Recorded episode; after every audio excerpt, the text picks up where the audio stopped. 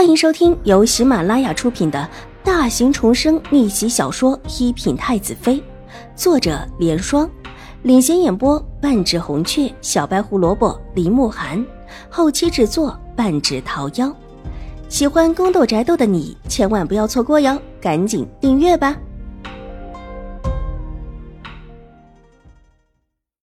第八百九十四集，他那边你不用管。自有他亲外祖母管着就是了。若我们送的多了，到时候又以为我们想干什么？太夫人没好气道，见他脸上满是疲倦之色，邵颜如连忙应下，而后又陪他说了几句，喂他吃了药之后，见太夫人昏昏欲睡，才离开。母女两个来到院外站定，几个下人离得远远的，不敢过分的靠近母女两个。如儿。你现在就要回去啊？这山上也太危险了，还是别去了。我们送一些东西过去就行。新国公夫人也是不太放心山上的事情，之前听说有许多人死在了玉回庵里，一想到这个，她就胆战心惊。母亲放心，这事以后不会再有了。刑部的人查的这么严实，不管是谁的人。都不可能会动手了。如儿觉得会是谁的人啊？居然敢真的动手杀人？这个谁知道呢？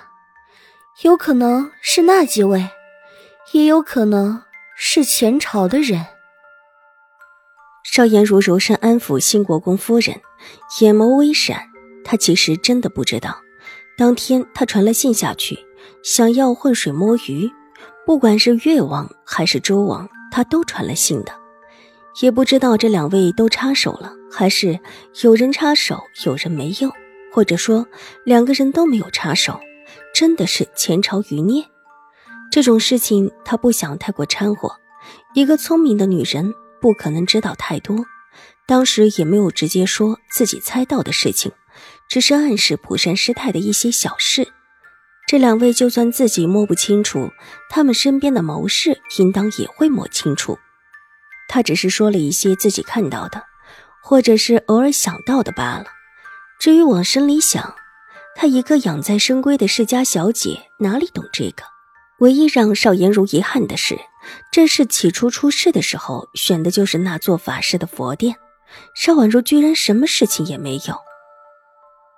你自己上山小心一点儿。娘看那个丫头啊，就不是一个善茬。新国公夫人不放心的叮嘱道：“母亲放心。”邵颜如不甚在意。听闻几位王爷马上就要选妃了，我这个时候离开陪着五妹妹，就不会有人选我。这个时候局势还没有明朗，他不愿意先入局。但又不能够推举，私下里，不管是新王还是周王，都以为他倾心于他，以他的身份，又是做不得侧妃的。说是他们进宫说要娶她，她也只能够乖乖的入府。局势不明，嫁给谁都是有风险的。她是将来要成为皇后的人，可不愿意在这个时候为了一个正妃的位置而丢了性命。正妃又如何？如果到了那一天，不管是越王还是周王，自己略施手段想当皇后，再加上自己身后有兴国公府的助力，这后位还不是手到擒来之事？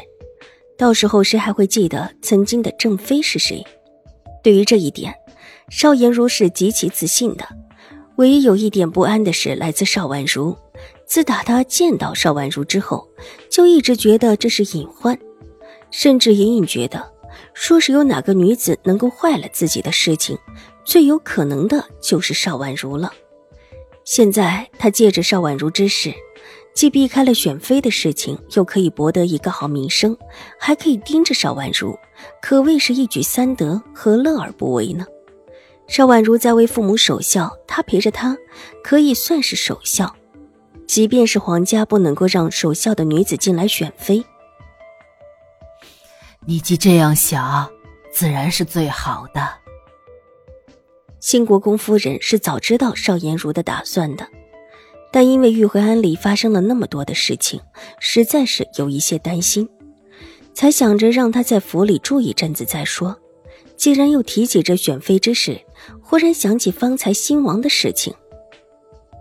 新王方才到府里来过，跟那丫头见过面，看那个意思是追着那丫头过来的，莫不是钟情于那丫头？不过他就算是钟情又如何？那丫头除了有身份，其他实质性的东西一点儿也没有。明妃看得重才怪。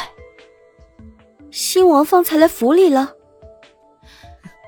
是呢，找了个理由来见那丫头，之后眼巴巴的看着那丫头离开。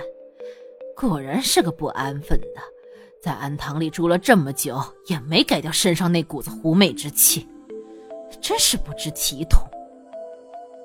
新国公夫人冷笑，邵颜如却是沉默下来，满心满脑的不舒服。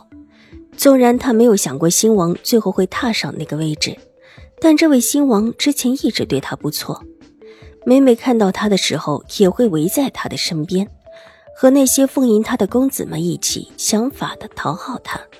没想到，这才见了邵婉如就转了方向，这让邵颜如越发的有了急迫感。邵婉如，她真的是不能留了，这将是她成为皇后路上的最大的拦路石。